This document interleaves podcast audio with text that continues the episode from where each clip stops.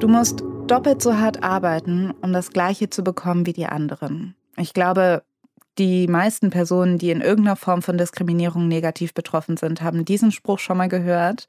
Ich auch, weil genau das ist ja Diskriminierung. Du kämpfst gegen Wahrscheinlichkeiten. Zum Beispiel sinkt die Wahrscheinlichkeit, auf die Uni zu kommen, wenn du ohne Geld aufwächst. Oder es ist unwahrscheinlicher, aufs Gymnasium zu kommen, wenn deine Eltern nicht deutsch sind.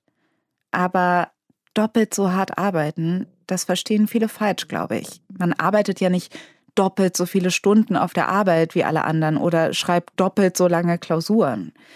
Die doppelte Arbeit ist viel unsichtbarer. Man muss gegen Selbstzweifel ankommen. Man hat weniger Unterstützung, wenn mal was schief läuft und man muss anderen beweisen, dass man es drauf hat. Das ist die doppelte Arbeit.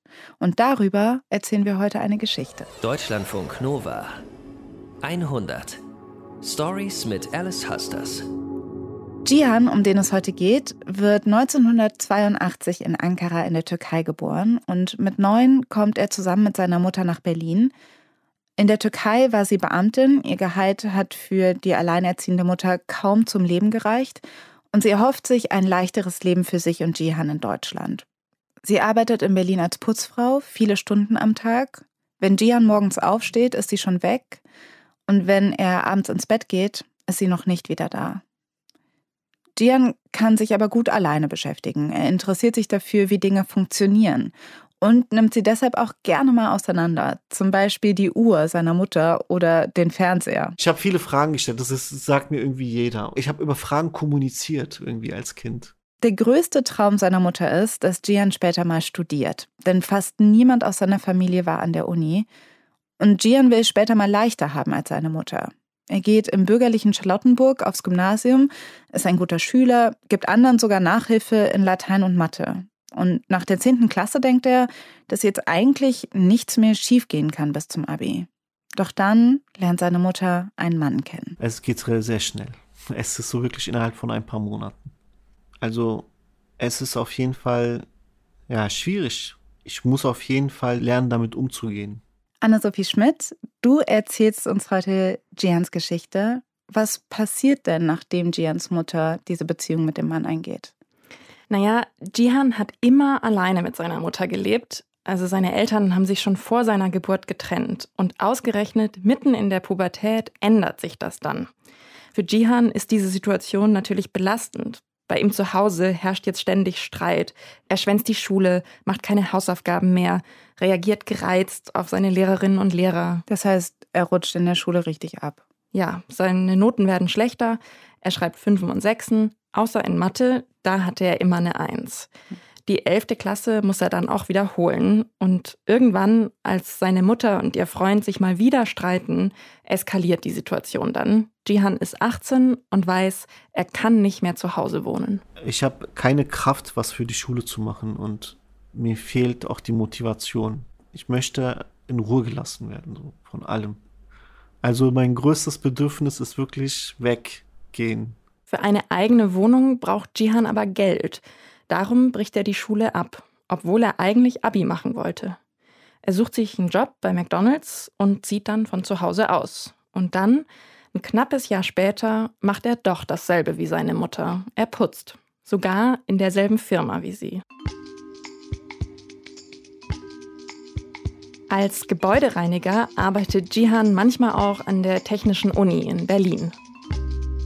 Ja, die TU war schon ein bisschen schwierig gewesen, weil das Gymnasium, wo ich drauf war, das war ja da um die Ecke. Das heißt, ähm, ich bin zu der Arbeit so gefahren, wie ich früher zur Schule gefahren bin. Und die TU war auch die Uni, wo ich halt früher dachte, okay, da wirst du irgendwann mal studieren. Und dann bin ich halt als Fensterputzer dahin gefahren. Und an dem Tag bin ich alleine in dem Hauptgebäude unterwegs und will mir im Erdgeschoss da in der Nähe vom Haupteingang will ich mir was zu essen holen, ein belegtes Brötchen oder so. Auf dem Weg zur Cafeteria begegnet er dann einem alten Mitschüler.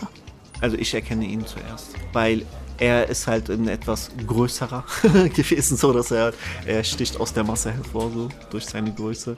Jihan trägt wie immer seine Arbeitskleidung, also dunkelblaues T-Shirt, graue Latzhose und am Gürtel so seine Fensterputzerausrüstung mit Abzieher und Einwascher. In der Hand hat er seinen Eimer mit Wasser und so steht er seinem früheren Mitschüler gegenüber. Wir waren gemeinsam in der Klasse, als ich noch ein ganz guter Schüler war. Und er hat so meinen Absturz nicht, nicht mitbekommen. Deswegen ist er auf jeden Fall überrascht, dass er mich halt in diesen Arbeitsklamotten sieht und sagt das auch in dem Moment zu mir. Also fragt mich auch so, wieso, was ist passiert? Du warst doch ganz gut in der Schule und so. Und ich erkläre ihm das ganz kurz, dass da halt so ein paar Sachen passiert sind. Die beiden reden aber nur ganz kurz, weil der ehemalige Mitschüler dann weiter muss zur nächsten Uni-Veranstaltung. Ja, und Jihan holt sich dann sein Brötchen und geht in die Pause. Das hat mir nicht gefallen, wieder daran erinnert zu werden, dass es mal irgendwie so eine Phase gab, wo ich ganz gut war und dann plötzlich so, wo alles dann so plötzlich ähm, schlecht geworden ist. Ich meine, ich habe Leuten Nachhilfe gegeben. Und dann zu sehen, dass die Leute, denen du Nachhilfe gegeben hast, dort studieren und ich bin da halt als Fensterputzer. Jihan ist jetzt 24 und hat in dem Unternehmen eine Ausbildung zum Gebäudereiniger gemacht und danach auch eine Stelle als Geselle bekommen.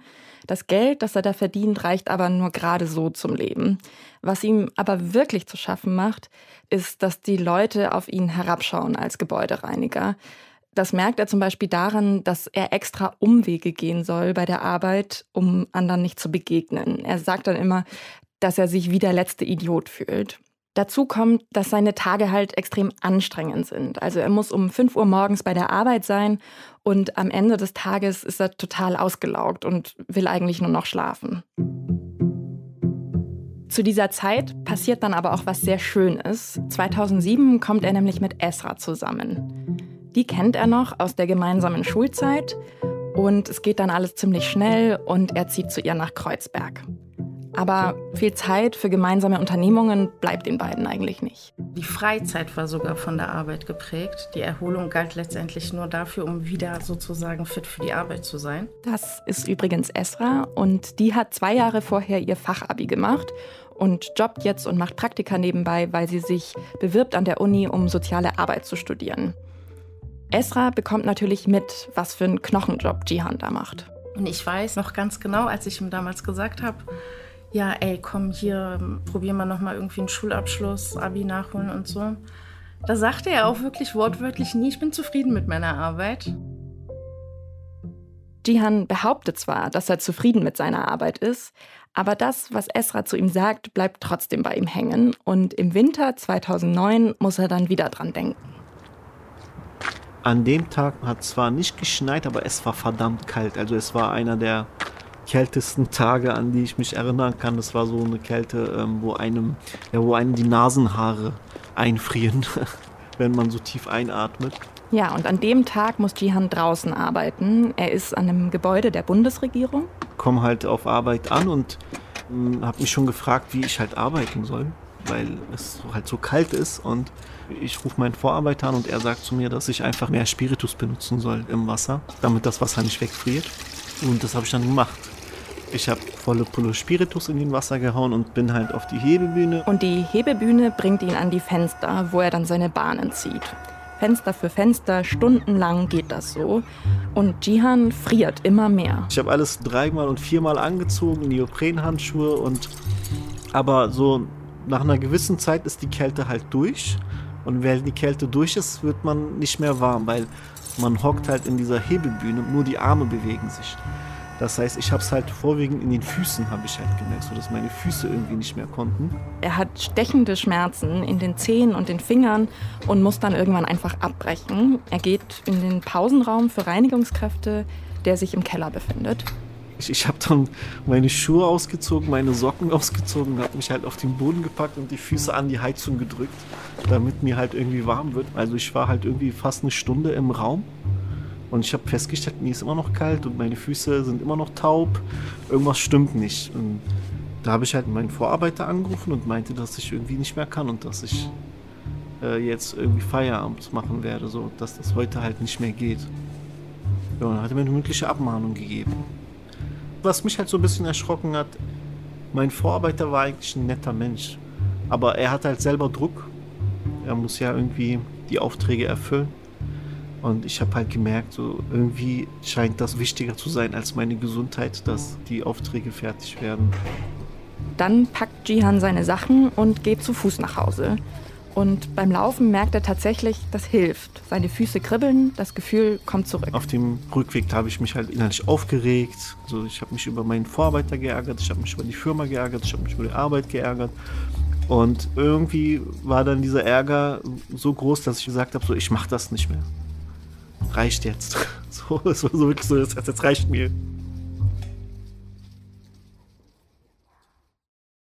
Ey, wenn ich in Gians Situation gewesen wäre, würde ich wahrscheinlich genau das Gleiche denken. Kündigt er danach? Nee, nicht sofort, weil ihm dazu erstmal eine sichere Perspektive fehlt. Aber er hat natürlich immer im Kopf, was Esra zu ihm gesagt hat und überlegt, ob es nicht doch irgendwie eine Möglichkeit gibt, das Abi nachzuholen. Und dann erfährt er von einem Kumpel, von einem Kolleg, wo man das Abi über den zweiten Bildungsweg nachholen kann. Ah, und wie würde das genau ablaufen? Na, er würde dort ein halbes Jahr einen Vorkurs machen und dann zweieinhalb Jahre zur Schule gehen jeden Tag und am Ende das Abi machen, wie am Gymnasium auch. Ja, das hört sich doch ganz gut an eigentlich. Wie kommt man da hin? Schreibt man sich so ein wie an der Uni? Nee, da muss man sich bewerben und im Frühjahr 2009 bringt Jihan seine Bewerbung sogar persönlich dort vorbei und dann muss er einfach warten. In der Zwischenzeit putzt er weiter und er freut sich auf den Urlaub im Juni. Das erste Mal seit zwei Jahren Beziehung will er nämlich mit Esra wegfahren in die Türkei. Die beiden haben extra für den Urlaub gespart. Und dann, an einem seiner letzten Arbeitstage vor dem Urlaub, steht er mal wieder auf der Gondel und bekommt einen Anruf von diesem Kolleg mit einer Absage. Oh es ist nein. kein Platz mehr für ihn frei. Echt? Ja. Ah, was bedeutet das jetzt für Gian? Na, Jihan ist enttäuscht, weil das heißt, dass er erstmal weiterarbeiten muss. Aber trotz der Enttäuschung wird der Urlaub dann trotzdem noch ganz schön. Und ein paar Wochen später kommt dann doch noch ein Anruf vom Kolleg mit einer Einladung zum Vorstellungsgespräch. Das findet im November 2009 mit dem Schulleiter statt. Mitten auf dem Kudamm zwischen Hotels und Bürogebäuden führt eine Einfahrt in einen Altbau im Hinterhof. Da schlängelt sich so wilder Wein am Gebäude hoch. Ich fand es so richtig niedlich dort. Sah schön aus. Also ich dachte mir nur so, oh Mann, ey, hoffentlich klappt's. Von innen erinnert Jihan dann aber alles ziemlich an seine alte Schule. Also die Kreidetafeln, die Overhead-Projektoren, die kleinen Stühle. Es riecht sogar so wie im Gymnasium. Es war halt alles grau irgendwie. Und die Wandfarbe war irgendwie schmutzig, was ich halt auch so aus meiner Schule kannte. Und diese hohen Decken. Also irgendwie war da sehr viel Raum, aber ungenutzter Raum so. Sehr viel Leere. Diesen Gang von unten zu dem Sekretariat, das war ein bisschen schwierig. Weil Jihan an sein Scheitern in der 11. Klasse denken muss. Er meldet sich bei der Sekretärin und die sagt ihm, der Schulleiter, Herr Bradler, sei gleich soweit. Ich komme in den Raum rein, setze mich hin. Herr Bratler begrüßt mich, sagt, Sie sind Herr Ayers? Ich sage zu ihm ja. Dann hat er irgendwie so einen Ordner vor sich, öffnet den, guckt rein und liest ein bisschen und guckt mich dann an und sagt verstutzt so, "Hä? ich habe Sie doch schon abgelehnt. Was machen Sie hier? Und ich, sitze so da und denke so, ähm, ja, keine Ahnung, Sie haben mich angerufen. Und dann dachte ich schon so in meinem Kopf so, "Hm, Mist, es war anscheinend nur ein Missverständnis. Und ich glaube, er hat es in dem Moment gemerkt und meinte dann plötzlich, naja gut, wenn Sie schon hier sind, dann können wir uns ja ein bisschen unterhalten. Herr Bradler stellt ihm dann viele Fragen. Warum möchten Sie Abitur machen? Also so eine Fragen, trauen Sie sich das zu? Haben Sie jemanden, der Ihnen helfen würde und weiß ich nicht was? Jihan beantwortet alles so gut wie möglich, aber eigentlich kann er nur an den ersten Satz denken. Ich habe sie doch schon abgelehnt. Ja, und das Gespräch dauert dann auch nur knapp 15 Minuten.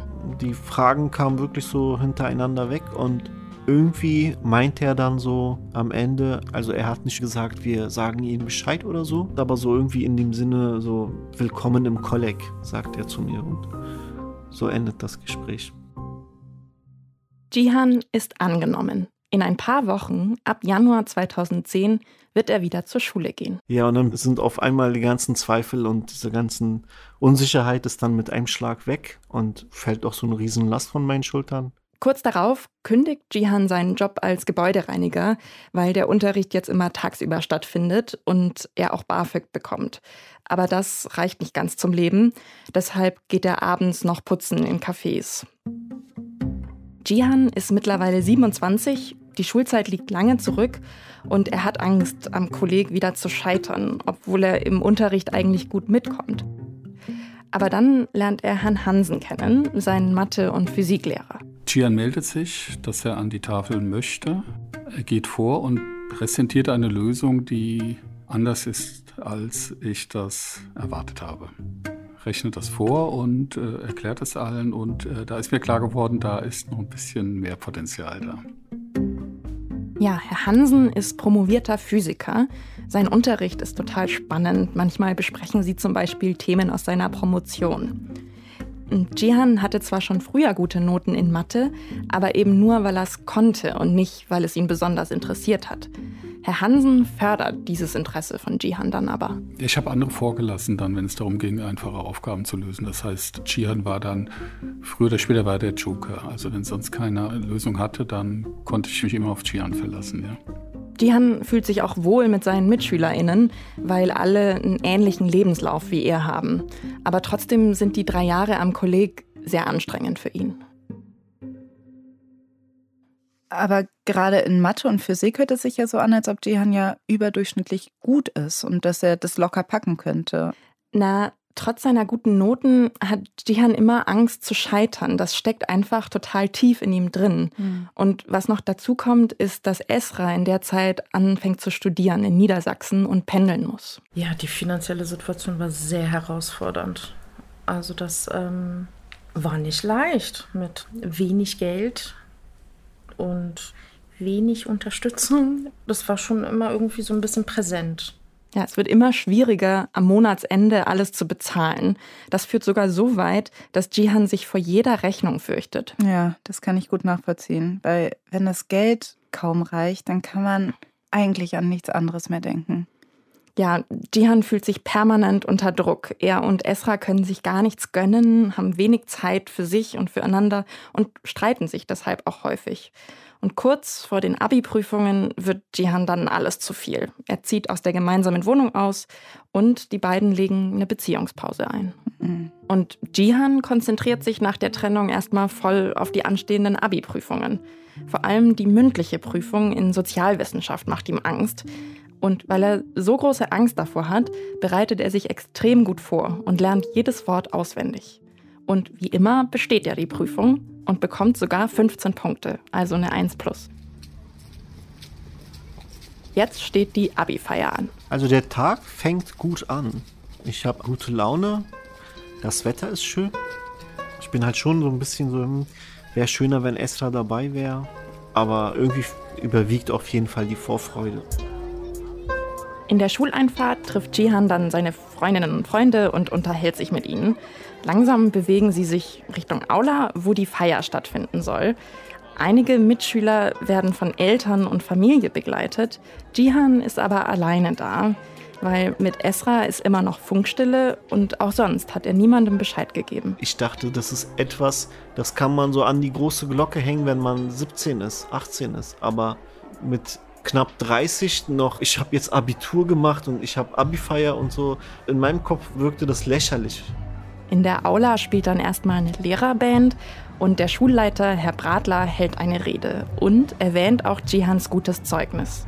Und Herr Hansen ist auch da. Mit seinem Abitur ist er ja in allen Fächern gut. Da war nicht nur in Mathematik und Physik, das waren ja seine Leistungskurse, sondern er hat ja überall die sehr guten Noten. Also er hat irgendwie einen Schnitt von 0,8, wenn man das umrechnet. Ja.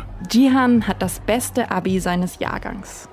Es war sehr ausgelassen. Und auch als Herr Hansen irgendwie äh, meinen Namen erwähnt, äh, so und mit der Punktzahl. Aber mehr noch als über seinen Schnitt freut sich Jihan über sein Durchhaltevermögen dass er die Schulzeit wirklich durchgezogen hat. Also ich war mir sicher, okay, hier bist du gut weggekommen, aber im Studium bist du im optimalsten Fall Durchschnitt. Wenn alles gut geht, bist du halt im Mittelfeld drin so. Ich habe mich da jetzt äh, nicht so reingesteigert. Ja, und nach den Reden verlassen alle die Aula und gehen auf den Schulhof zum Buffet. Nehme ich mir halt einen Wein, Gläschen Wein, fange dann halt an mit Freunden zu reden und dann kommt Esra zur Sprache. So, was ist denn jetzt mit euch? So, was ist denn die Situation? Und dann fange ich halt an zu erzählen und merke halt so, so verdammt, was ist los? Ich habe mir das immer mit Esther zusammen vorgestellt, diese ganze Sache. Und das habe ich halt gemerkt, als ich dann angefangen habe, darüber zu reden. Also ich merke, dass ich, oh oh, so, was ist das? Warum kann ich nicht atmen? Also ich merke halt, das ist nicht nur so irgendwie eine Träne, die gleich runterkommt, sondern ich werde gleich richtig anfangen zu, zu flennen. Und dann habe ich halt mit dem letzten Atem noch irgendwie gesagt, mir geht's nicht gut und dann bin ich halt einfach in Richtung Ausgang. Jihan, der Jahrgangsbeste, verlässt alleine seine eigene Abi-Feier, bevor die Party überhaupt erst richtig losgegangen ist.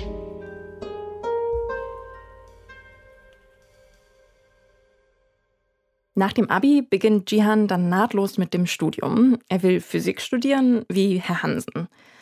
Und Herr Hansen setzt sich auch nach der Kollegzeit wahnsinnig für Jihan ein. Also er unterstützt Jihan zum Beispiel dabei, ein Stipendium zu bekommen. Jihan freut sich auf die Uni, aber er hat auch großen Respekt davor, weil er ist 30 und bis auf seinen Cousin hat niemand in seiner Familie studiert. Am ersten Unitag ist er total aufgeregt. Ich schaue mir die Gesichter von den Leuten an und denke mir so, da ist kein Bartwuchs und da ist noch eine Zahnspange und wie alt ist der? 16? Irgendwie so, so eine Sachen gehen durch meinen Kopf. Nach ein paar Wochen findet sich Jihan aber ins Studium ein. Sein größtes Problem ist aber nach wie vor Geld. Er hat zwar dieses Stipendium, muss aber trotzdem nebenher arbeiten, weil er ansonsten keinerlei Unterstützung bekommt. Er wohnt alleine und die ersten beiden Semester sind ziemlich einsam. Das neue Leben an der Uni und die Trennung von Esra setzen ihm zu und Jihan nimmt fast 15 Kilo ab. Im zweiten Semester steht Jihan zwischen zwei Veranstaltungen dann mit ein paar Kommilitonen vom Hörsaal. Und dann stehen wir so halt da und reden und dann meint halt einer von meinen Kommilitonen mit so einem Lachen im Gesicht, guckt er mich an und sagt so, warum hast du immer die gleichen Sachen an? Weil Jihan so viel abgenommen hat, hassen ihm die meisten seiner Klamotten einfach nicht mehr. Ich meine, wenn ich will, könnte ich es mir vielleicht leisten, aber für mich gab es andere Prioritäten. Also für mich sind Klamotten nicht so wichtig. Jihan hat von Anfang an das Gefühl, dass seine Kommilitonen total jung sind und wenig Lebenserfahrung haben. Und habe ich dann so angefangen mit, wie viel Miete zahlt ihr? Irgendwie haben dann mich so alle angeguckt und keiner zahlte Miete. Siehst du, ich zahle 450 Euro Miete. Und dann äh, zahle ich so viel Strom und dann muss ich meine Krankenversicherung selber bezahlen und so und so viel Geld kriege ich und da bleibt halt nicht viel übrig für Klamotten. Das war dann meine Antwort. Und an ihren Reaktionen merkt Jihan, Geld ist für seine Kommilitonen gar kein Thema. Sie wohnen noch zu Hause oder ihre Eltern zahlen die Miete. Dann endet das Gespräch eher in so einem peinlichen Schweigen. und äh, ich sag so, ja gut, ich gehe dann mal rein. So. Ja, ich kann mir gut vorstellen, dass die Uni am Anfang hart ist. Dian kommt vom Kolleg, wo die meisten in einer ähnlichen Situation waren wie er. Und jetzt ist er an der Uni konfrontiert mit diesen jungen Menschen, die finanzielle, aber auch emotionale Unterstützung von den Eltern haben und sich halt gar keine Gedanken darum machen, wie anstrengend es ist, wenn man eben niemanden in der Familie hat, den man um Hilfe fragen kann. Wie geht er damit um? Na, Jihan nimmt das so hin er akzeptiert die Ungerechtigkeit, weil er weiß, dass er sie nicht ändern kann. Aber er ist sich bewusst, dass es ein strukturelles Problem ist und kein persönliches. Ich habe nie irgendwie gedacht, ach, warum habe ich nicht so eine Eltern oder so. Ich habe das nie gedacht, weil meine Mutter hat hart gearbeitet. Es ist ja nicht so, dass sie nichts gemacht hat oder so, sondern es, sie hat hart gearbeitet, das hat aber halt nicht gereicht. Eben. Ja, und nicht nur seine Mutter, sondern auch er selbst hat diese harte Arbeit gemacht. Ja, Jihan sagt auch, dass er ohne die Erfahrung als Gebäudereiniger nicht so diszipliniert hätte studieren können. Also diese Erfahrung hat ihm auf jeden Fall geholfen. In mhm. ganz harten Momenten, zum Beispiel im Studium, sieht er sich immer so ein Foto von seiner Zeit als Gebäudereiniger an. Auf diesem Foto, das hat er an einem eiskalten Tag gemacht und auf diesem Bild sieht man, wie sich an seinem Köcher Eiszapfen gebildet haben. Er nennt das sein Motivationsbild, also oh, so als Erinnerung an härtere Zeiten. Ja, wenn er geschafft hat, in dieser Eiseskälte stundenlang Fenster zu putzen, dann kann er auch in der Vorlesung mit ein paar naiven KommilitonInnen umgehen. Wie geht es denn weiter nach dem ersten Jahr an der Uni? Ab dem dritten Semester arbeitet Jihan dann als studentische Hilfskraft an einem Forschungsinstitut. Während andere Vollzeit studieren, arbeitet er halt zusätzlich 20 Stunden die Woche. Mhm. Seinen straffen Rhythmus behält er deswegen einfach bei. Wie in der Ausbildung steht er um 5 Uhr auf, trinkt erstmal einen Kaffee und geht dann als erstes ins Fitnessstudio. Danach dann zur Uni und danach wieder zur Arbeit. Wobei Uni und Arbeit jeweils an anderen Enden der Stadt liegen. Uff, das hört sich so an, als ob da immer noch nicht so richtig viel Raum für Freizeit ist. Nee, außer Schlafen und ab und zu mal einen Freund treffen kommt er eigentlich zu nichts. Aber im dritten Semester kommt er immerhin wieder mit Esra zusammen. Naja, Gian und ich, wir kennen uns halt auch schon eine halbe Ewigkeit und so ein Urvertrauen oder so möchte ich es nennen, das war schon da. Ist ja auch ein dufter Junge. Ja, Jihan ist total froh, dass er wieder mit Esra zusammen ist. Er fühlt sich dann auch deutlich wohler im Studium. Nach sechs Semestern Regelstudienzeit macht Jihan 2016 dann seinen Bachelor. Da ist er 34 und beginnt direkt im Anschluss mit dem Master, wieder an derselben Uni. Dank seiner guten Leistungen wird auch sein Stipendium verlängert und dann nach insgesamt fünf Jahren Studium gibt Jihan 2018 seine Masterarbeit ab die ist so herausragend, dass er dafür sogar einen Preis von der Deutschen Physikalischen Gesellschaft bekommt. Und wie schon damals beim Abi steht wieder eine feierliche Veranstaltung an. Und diesmal soll er sogar eine Rede halten. An dem Tag will ich es eigentlich nur hinter mich bringen. Bin sehr nervös und ich bin so, könnte es nicht jetzt schon Abend sein, eher so in der Stimmung.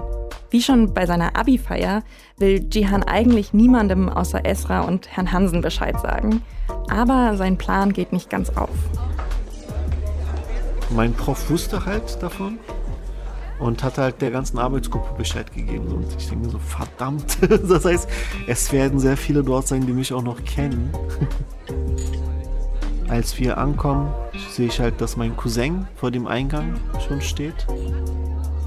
Dann kommt der Hansen, glaube ich, als zweiter nach. Und als letzter kommt dann mein Freund Gökhan. Ich bin stolz wie Bolle und auch sehr emotional. Es ist schon sehr formell alles. Also Leute erscheinen halt in Anzügen. Gian hatte ein sehr schönes Jackett an, was wir irgendwie kurz davor dann noch zusammen besorgt hatten und sah sehr gut aus.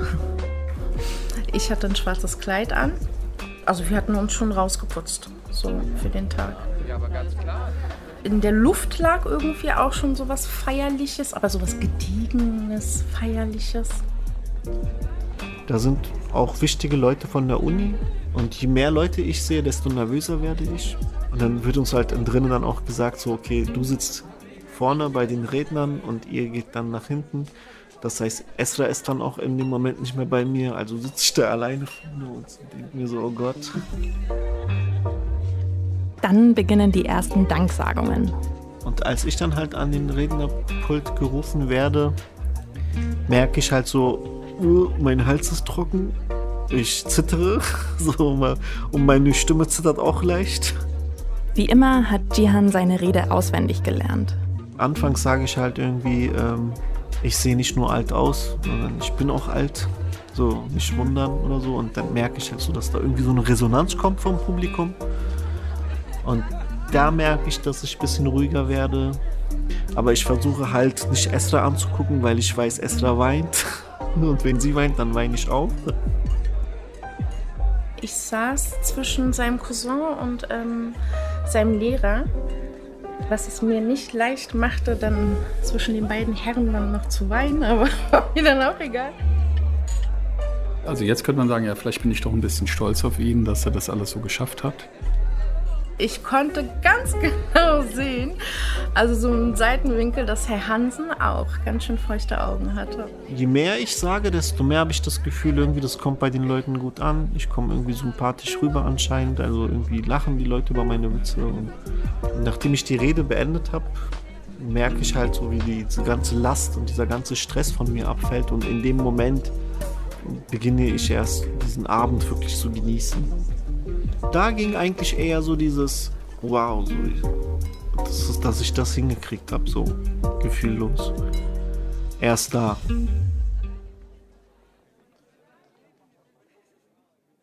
Ja, nach dem Master gönnt sich Jihan aber keine Pause, sondern macht direkt weiter. Er hat nämlich eine Stelle an der Uni bekommen und fängt dann mit 36 seine Promotion an.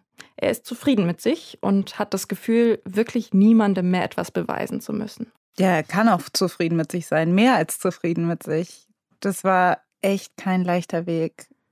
Wie geht es denn Gian heute? Macht er noch seinen Doktor? Genau, er arbeitet immer noch an seiner Promotion und sein Ziel ist abgeben vor dem 40. Geburtstag, also nächstes Jahr. Als promovierter Physiker hat er dann auch ganz viele Möglichkeiten. Also am liebsten will er weiter forschen, aber nicht an der Uni, sondern in der Industrie, weil ihm die Arbeitsbedingungen an der Uni mit so befristeten Verträgen zu unsicher sind. Ja, das kann ich mir auch gut vorstellen, dass Jehan, der als Gebäudereiniger gearbeitet hat und sich so hart das Studium alleine finanzieren musste, keinen Bock hat auf unsichere Arbeitsbedingungen. Wie ist es denn für ihn, wenn er auf seine Karriere zurückschaut?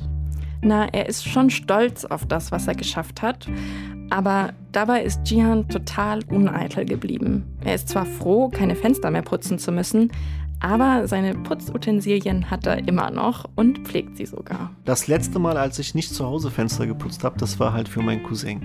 Der fragt mich so einmal im Jahr, ob ich seine Fenster putze und ich sag nicht nein. Ja, warum sollte man auch so einen gelernten Beruf auch nie wieder ausführen? Ne? Ich meine, ich kann so gut nachvollziehen, dass Gian es so schwer gefallen ist oder vielleicht auch immer noch schwer fällt, seine Erfolge zu feiern Gerade weil er die meiste Zeit in seiner akademischen Laufbahn einfach nur gearbeitet hat und müde war. Aber eigentlich müsste er umso stolzer auf sich sein, auf das, was er geschafft hat. Weil im Hochschulreport von 2020 kam heraus, dass nur 21 Prozent von sogenannten ArbeiterInnenkindern das Studium schaffen und nur ein Prozent promoviert. Ein Prozent, das ist Jihan. Und der hat es geschafft, weil er durchgehalten hat unter Umständen, die eigentlich viel zu hart waren. Das ist Ungerechtigkeit. Das sollte eigentlich nicht sein. Aber umso mehr ein Grund für Jihan eigentlich, sich jeden Tag richtig abzufeiern. Ich feiere Jihan auf jeden Fall und danke dir, Anna-Sophie Schmidt, dass du diese Geschichte heute erzählt hast. Das Team um diese 100-Geschichte sind Julia Roche, Nilofer Elhami und Norman Wollmacher. Und falls ihr eine Geschichte habt, bei der ihr denkt, die muss in der 100 erzählt werden, dann schreibt sie uns unter 100.deutschlandfunknova.de. Ich bin Alice Hasters und wir hören uns beim nächsten Mal mit einer neuen Geschichte. Deutschlandfunk Nova 100 Stories mit Alice Hasters.